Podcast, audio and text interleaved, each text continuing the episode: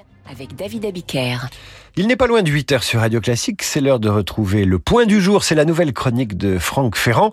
Bonjour Franck. Bonjour David, bonjour à tous. Alors aujourd'hui nous sommes le 30 août. Euh, où est-ce que cela nous emmène? Ah, ça nous emmène en 54, 1954. Il y a donc euh, presque 70 ans quand la France a dit non à la CED. Vous vous rappelez la CED, la communauté, européenne de défense. Ah, vous êtes un étudiant modèle. Euh, Ah, J'étais je- bon en histoire. Alors, pas au dé- aussi bon que Franck Ferrand bien sûr, mais j'ai- j'aimais bien l'histoire. Ah, ça dépend. Au début des années 50, en pleine guerre froide, les États-Unis font pression sur l'Europe occidentale. L'idée, c'est de mettre en place une défense intégrée, donc cette communauté européenne de défense, et vous allez avoir un débat entre les sédistes, qui sont évidemment favorables, et les antisédistes, parmi lesquels on trouve les communistes, bien sûr, mais aussi à partir du début de 53, le général de Gaulle.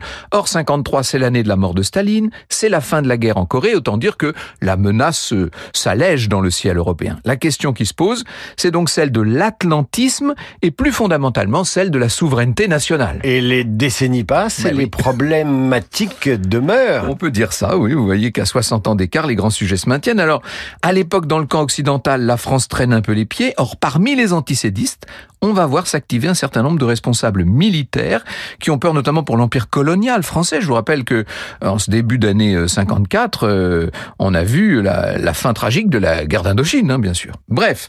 Tout ça fait que quand Pierre Mendès France, qui est président du Conseil, ouvre au Parlement le débat de ratification de la SED, de la CED, pardon, une majorité nette se forme contre euh, la communauté et ça s'exprime par euh, le refus du 30 août 1954.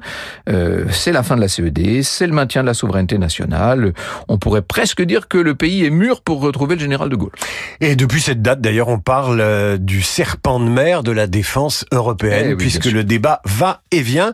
Mais il est revenu hein, ces, derniers, ces derniers mois. Franck Ferrand a retrouvé chaque jour, du lundi au vendredi à 8h-5 sur cette antenne, et en réécoute sur Radio Classique.